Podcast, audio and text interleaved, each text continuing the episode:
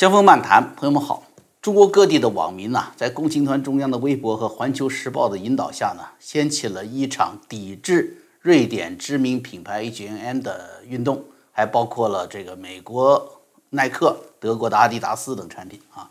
有些在网上觉得这个抗议还不足以表达他们爱国情怀的，就跑到 H&M 那里啊，跑到他的分店外面去聚集，情绪激动。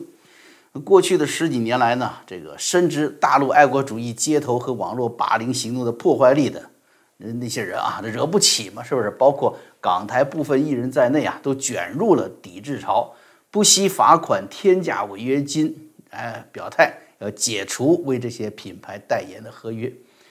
我在上周末的节目中已经告诉大家说，这场爱国运动啊，如同以往，是一场中共官方策划。并小心翼翼地维系它的温度和方向的运动，原来的目的比较单一，对吧？它就是对着二十二号欧盟对中共就新疆种族灭绝的犯罪行径进行制裁，然后呢，中共当天反制裁，欧洲议会暂缓习近平亲自上阵拿回来的中欧投资协议，哎，那你说这一下子好吗？政治强人的政治威信是不是就受损害了嘛？但是中共也拿不出什么升级版的反制裁了，怎么办呢？动用民间力量搞一场爱国运动啊，用市场做武器来威逼这些大企业集团，你回去啊，你回去向你们自己政府施压去，方便你们到这中国来挣钱做生意。同样也可以转移国内民众的关注点。中共为什么会遭到西方的制裁？实质的原因是在新疆发生了种族灭绝罪行。哎，中共宣传部门这么一煽火。注意力变成什么了？哦，西方国家联合打压中国原材料啊！所以呢，你看新疆维吾尔人的问题成了棉花问题，西方追究人权的问题变成了什么？西方说吃吃中国的饭砸中国的锅的事件。然而早在预料之中，却不曾想来的那么快的是什么？只过了两天，风向就变了。上周五，京东购物网站的开放民众的预约抢购。截止晚上九点钟，吸引超过三十四万六千人预约抢购，啊，说这个耐克女鞋啊，六百九十九一双，开售一分钟内全部卖光了。第二天呢，哈哈，H&M 的这个主场来了，全场三折，货品也是被抢购一空。那你说，你说到底是抵制呢，还是超买呢？是不是？嘴上说不要不要，身体反应很真实，是吧？毕竟天下能不穿衣服还能受到追捧。啊，还大家还都得夸你有品位啊！只有皇上一个人嘛，老百姓还是要穿点啥的，年轻人还是要用阿迪耐克来炫一下品味和潮流的。随着民间这种巨大的言行反差，中共的宣传媒体坐不住了，启动抵制的《环球时报》总编胡锡进在微博上啊发帖文放软态度，建议中共官方避免加入声讨，好像他。这个建议了以后，中共官方才不声讨。其实官方从来就没准备露这个脸来加入声讨，哎，就是煽动你们去闹，他不会出来的。政府一出面了，那他这个场子受不了了嘛，啊，这个胡锡进还劝中国民众收手。中共喉舌《南方日报》啊，甚至发了一篇文章，叫什么？叫做“抵制 HNM” 的群众队伍里混进了坏人”。这是文化大革命的文章都出来了，是吧？革命队伍里混进了坏人。我们今天就说说这个这个大逆转原因是什么啊？是从为什么从这个强烈的抵制突然转成了要收手？首先呢，这个舆论风向的变化呀，重点呢还是在敲打一些。不太服从中共宣传指挥的那些所谓自发的抵制者，啊，不太愤怒或者说特别愤怒的爱国者呢，都应该属于收手和坏人之列。哎，在这里呢，我们展开说一下，就是中共控制爱国主义运动的目的和做法。这个方面我就说一下，这离我们不太远的，就是发生在呃九年前吧，二零一二年的反日运动，那很有代表性的。二零一二年发生什么事儿呢？中日两国钓鱼岛碰船事件，对吧？大陆、香港、海外都出现了华人的反日游行。那一年是九月十二号开始的所谓自发组织的游行，甚至出现了松下等日系工厂着火、丰田专卖店被放火这样的暴力行为。哎，中共并没有阻拦，相反的，中共喉舌《人民日报》在网站上发表了一篇署名社论文章，说没有谁会怀疑祖国遭受七五时涌动的爱国激情。哟，你听是吧？因为一个没有血性的民族注定要被欺凌，一个永远韬光养晦的国家必然受其挨打。这才叫暴力语言呢，这就是民间暴力的缘由。中共非常明确的通过这次操纵的所谓中国人民的爱国运动，巧妙的把习近平上台后啊，中共的对外方针的政策的调整给说出来了。原来是什么？邓小平时代韬光养晦的对外方针嘛，现在。哎，变了！哎，如果继续韬光养晦，你们就会欺负我，他这个意思。然后说，哎，你们不要说我啊，不要说我们中共变了态度啊，我们共产党是反映老百姓的呼声哦。你看，老百姓要跟西方列强干，嘿 嘿，在当时主要媒体都没有发现习近平暗藏的这份祸心。他一上台时候对老同志很温和嘛，啊，对贪污腐败打击很坚定嘛，那种作风甚至受到不少人的褒奖。这就叫爱国运动的巧妙之处，叫做什么？叫民心可用。但是仅仅过去两天，就到了九一八这天，大家想，九一八是什么日子？中日战争的敏感日子。这个时候，中日民间的仇恨会不会更大的激发起来呢？肯定，你可以想象得到，会爆发更大的抗议游行。当时已经有媒体报道出来说，北京市公安局啊批准了这一天北京抗日大游行。要知道，在北京如果搞这么一场抗日游行，那全国都会来了，是吧？因为北京对全国有强烈的示范示范效应嘛。结果呢，你看北京街头上除了几个围观者以外，没什么事儿发生。所以说什么呢？哎，这个玩意儿就是中共控制的。你这一天九一八不仅是敏感日啊，而且这一天在日本那边，日本是用国内法延长和延延长扣留了这个。保钓船的船长詹其雄嘛，那当时真是剑拔弩张的时候啊！海外的民族情绪已经到了最高潮了。哎嘿，在大陆立刻的偃旗息鼓，说明什么？说明所有的爱国愤怒都是可以准确操控的。啊，为什么要操控这个爱国情绪呢？为什么要发动爱国主义的运动呢？当时南方周末，北京新闻中心主任呢说出实情，他说几天前有关单位正开了一个会啊，对反日行动早有预判。他说今天的街头运动哪有控制不了的？假如暴徒冲的不是日资店，而是市政府；假如打出来的横幅不是钓鱼岛，而是维权，会怎么办？是吧？你看这就暴露他们的政治目的了，要控制社会的什么？他们的思想的潮这个动向。甚至暴露出来，当时广州等地还有便衣警察呀，引导群众去打砸抢日本商店。更深一层的原因是什么？就是十八大嘛，啊，这当时十一、十十七届啊，十七届五中全会啊，习近平上台，江湖两个势力争夺实际权力控制权，包括什么？包括海外统战系统和国内国安系统。那只要有特殊的，比如社会动乱，那一下子就能给他们什么更大的权利了。当时周永康还没有被拿下去嘛，啊。朋友们要看到是这么个背景，但是这个事儿呢，九月十八号不让上街这个事儿还没完，后来又上街了。为啥呢？就十月十六号过了一个月以后，就是钓鱼岛事件发生一个月后，东京发生了反中游行，其中最值得重视的内容是什么？它就是强烈反对中共的专政独裁，要求释放诺贝尔和平奖得主刘晓波，这个就成了新一轮反日风浪的起点。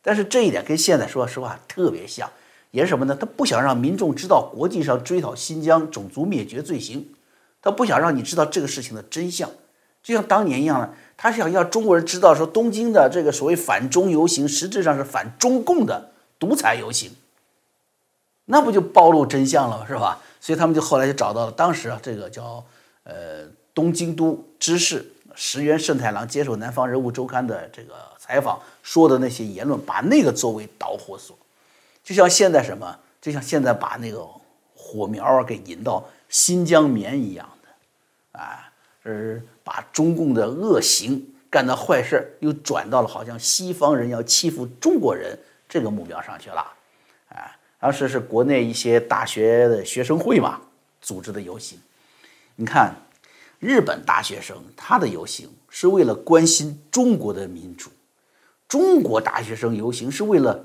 封杀自己的民主。你说这个差距有多大吧，朋友们？大家都知道，中国本来就是一个没有游行自由的国家，是吧？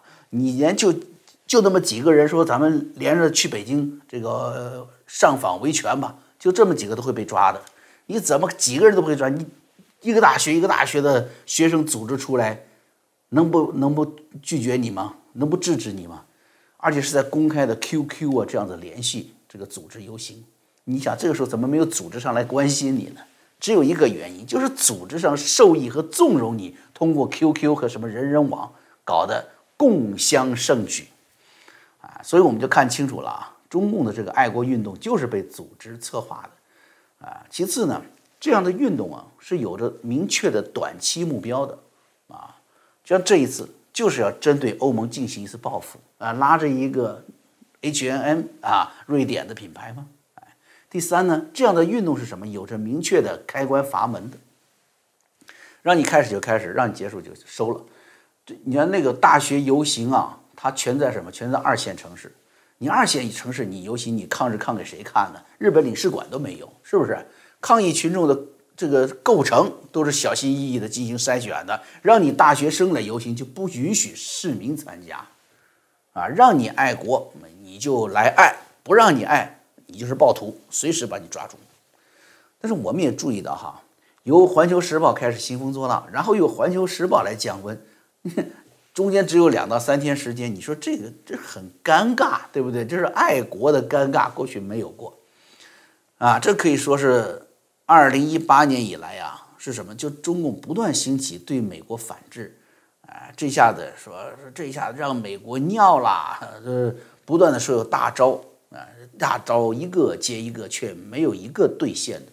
再加上这个华为的孟晚舟、香港的反送中、台湾的大选，这些都是中共控制的，什么叫高温反毒爱国情？是不是？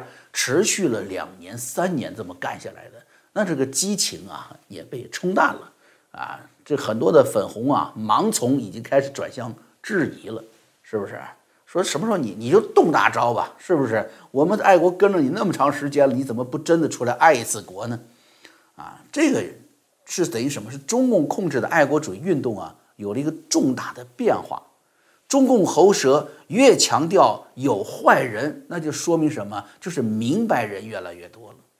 啊，中共喉舌越强调说不能让抵制的效果适得其反，那就说明民众的怒气和怒怒气。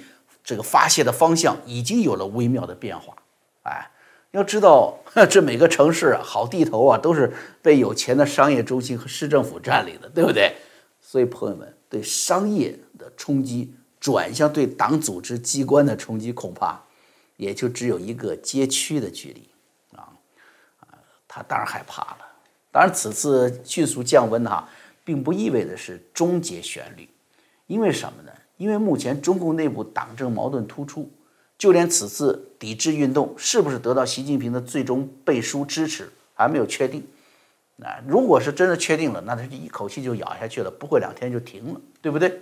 就像二零一二年钓鱼岛事件一样啊。所以呢，这次虽然是两天就降温，很有可能还要反潮，甚至再过一段时间还有升级的可能。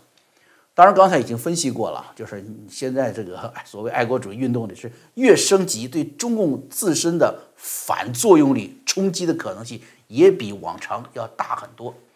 至于说党政矛盾，刚才提到这个党政矛盾比较突出的是集中在谁啊？就主管政府国务院和经济工作的这个李克强和主管党的事务宣传口子的王沪宁之间的矛盾。去年两会啊，对待疫情的态度都看得出来嘛，是不是啊？这个大范围的自然。灾害的处理还看出来，李克强都不让他发言啊，不让他说话，啊，一直到今年的这个什么叫全面脱贫运动啊，抗疫胜利之后的国家形势、经济形势判断和应对上啊，党政两条线出现巨大分歧，啊，这并不意味着李克强就说就是跟跟党就就是不一条心了，他也不完全不不是完全是这样，因为毕竟李克强是要管行政、管这个政务工作的，他要做实际工作，是不是？就业上不去，经济数字上不去，老百姓造反了，他他要负责任的，是吧？你看他多次强调说要过紧日子，说就业困难啊，那人民日报呢却说什么中国经济开局良好，韧劲十足。你看，说跟党的宣传不一样了吧？李克强主管的国家发改委要求什么？放宽农村人口进入城市落户的限制。王沪宁那边领导的共青团中央宣布，三年内组织一千万大学生志愿下乡，新的上山下乡。那你一个是往城里去，一个是往乡下来，肯定是方向就不对了嘛，是吧？哎，党政的矛盾很明显，咱就不知道那习近平在这里是不是扮演旋转门的角色啊？他也不知道往哪去了，一个要进城，一个要出不来，是不是？直到这次新疆棉花的事件呢，团中央、央视还有这个环球开展系列煽动抵制全球服装品牌的运动啊。这同时，你想，李克强访问德国化工企业，那化工企业是为服装企业提供原料的，这些外资啊，这稳定啊，你留下来，别跑了。所以说呢，这个迅速降温或者随时再升温，都是未定的。但是此刻降温还是有着其必然的原因。那么我看到的什么呢？就是，就首先啊，就是中共宣传系统直奔 H N M 瑞典品牌打击，是有着明显的针对欧盟的报复的，是吧？而且 H N M 它的主要运营和利润点在哪？在德国啊，德国的这个很多的中型城市上都可以看到 H N M 的商场啊，它的专卖店。那北美也很多，是吧？那中国市场它的份额较小，可以说呢是什么？他就自以为这是一个杀鸡儆猴的招数。啊，还不至于反弹太大，万万没想到，是不是啊？这个杀鸡儆猴，就首先吓着了被运动搞得风声鹤唳的一批港台艺人，原来想中共这个宣传就是这个，就是将枪挑一条线，是吧？挑你这 HNN 的，现在变成什么？棍打一大片，把全球品牌全打了，对外服装行业受损，那可真的就是就是李克强这样的总理就坐不住了嘛？为什么呢？很明显的，说到处都是 Made in China、Made in China 的服装。中国是世界上最大的纺织业出口国，纺织品、服装出口的这个持续稳定增长啊，对保证中共能拿到这个好的外汇储备，能够获得国际收支平衡，是不是啊？稳定人民币汇率，甚至解决社会就业、稳定社会至关重要。二零一八年全年纺织业主营业务总收入是五万三千亿人民币，出口是两千七百亿美元，啊，咱们按一比七了算嘛，出口比例接近这个百分之四十。纺织服装生产业加上流通领域啊，就是商人呐，是吧？这个个体户啊，买服装的呀，啊，倒腾服装的、运服装的，什么都有吧？还有染印染呢，是不是？还有相关的纺织机械呀，原材料。这是棉农啊啊！你这加起来，在在中国粗略算是两千六百万到三千万就业人口。再加上你发现一个特点没有？服装中心都在哪儿？广东的佛山是不是啊？汕头啊，这这这个东莞、浙江啊、杭州啊、江苏、福建，纺织业都在这些什么有钱的省份呢？如果受到抵制风波的影响，很可能触动，就是。这几个，它是目前还能够给国库上缴财政很多的，是挣钱的大省啊，是不是？那好嘛，就在这个关键这几个省要引起相关产业甚至跨产业的供应链崩断，啊，支柱产业跑了，边上的产业都得跑，你是不是？你卖小吃的啊，这个肯定都都不行，开不了张了，没人上班了，对不对？就这意思。那这个影响要比什么？要比影响内地、影响东北，那那其他地区。那他对国家的这个贡献不大，现在是吧？还是跟国家伸手要钱，财政上要钱，给公务员发工资。所以对这几个省啊，江苏、广东、浙江、福建，对他们的打击，要对国家的经济命脉影响要大得多得多。另外，你想，你打着新疆棉、爱国棉的旗号，这棉花它本身是新疆的支柱产业。你听华春莹和那些专家们这张口就来的谎言，什么机械化，一会儿百分之四十，一会儿百分之七十的棉花种植和采摘产业，就在新疆养活了上百万的人口。这个抵制不仅引发外国品牌的崩盘，也会导致什么？你国内服装品牌也会受到国际贸易的牵制的嘛？你也得去接受那个 BCI 的认证，你才能到国际上去卖的。你没那个认证，你就拿不出去，别人不敢要你的。啊，你原来可能还轻松一点，你混，现在呢就等于是报复性检查，都不能用新疆棉了，都不能用怎么办？那这条新疆这个产业链上所有的人群的生活立刻就成问题，马上就会带来两条中共最怕的事儿，最怕的事儿。第一是什么？中共包括习近平现在的贴身势力当中，是很多是依靠新疆这种资源发财的高官和利益集团，马上受伤，他跟不跟你急，是吧？第二是什么？新疆局势会更加动荡不安。国际追讨的压力之下，然后现在又联合国据说要过来调查，那这一关就更难过了，对不对？原来是宗教难民问题，又有文化难民，不让人家说维吾尔语，不让你说这个，不让人家信穆斯林嘛，是不是？宗教难民、文化难民，现在什么？加上新疆棉的经济难民，你说是不是？新疆局面会更加的错综复杂，难以收拾啊！所以中共呢就想了个招儿，想来解决自己的这个内困啊，这内困结果让自己呢。更难下台，惹火烧身。第三点就是什么？就是这个这个运动啊，本身呢，它本来也针对着国际制裁。刚才说了是吧？打瑞典的 H&M 就是要报复欧盟，自己是等于什么？束手无策，没办法反制了，让国内粉红们呢，哎，腰杆硬一点啊！你看我们对对帝国主义很硬气是吧？那中共这个高官政治上呢更好交代一些。哎，那如果国际上的反对声浪更大了呢？那不让自己政治上反而更加被动了嘛？对不对？你首先你看经济上会不会反制？我们分析一个原因哈，新疆棉一旦被大量的抛离供应链，中国势必要增加棉花的进口量，你要维系一定的纺织出口。那么控制棉花上游原材料的是谁啊？美国和印度，他会不会对你提高价格？很有可能啊，甚至呢，你要到了这个真正要有类似的贸易战的和一些领域的这个对抗的时候。我可以提供叫什么断供棉花，这一下子好，这个都不用真的行动，这个风一放出来，纺织工业的核心产业链马上就离开了，马上搬到越南去了，对不对？搬到周边国家去了。印度、美国四国峰会后形成了一个新的四方联盟，这这不就等于你中共抵制服装品牌，然后给人家四国峰会联盟一张意想不到的可以拿过来反过来。对你进行战略制约的新牌新筹码吗？你说中共多蠢这一招啊！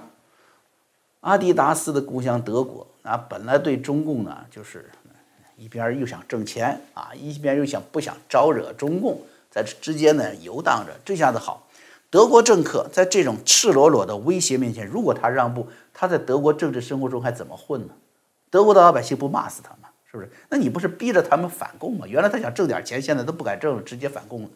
南德意志报撰文就说了，对未来中国的市场期待很大，特别是什么？就是中国将替代北美成为全球最大的运动用品市场。阿迪达斯就是德国的嘛，结果包括阿迪达斯在内一系列的西方服装品牌，特别是这种运动品牌受到抵制，那就一定会影响这个发展趋势。那这个评论就认为，中共在新冠疫情中的掩盖手段，在新疆出现了严重侵犯人权的现象，对香港民主反对派的残酷扼杀，再加上对南海、对周边国家这个采取的无情的利益政策，都在公众的印象中留下了深深的印记。去年，欧洲国家公民中对中国持负面印象的比例飙升至接近百分之七十五，这都是不得了的数字。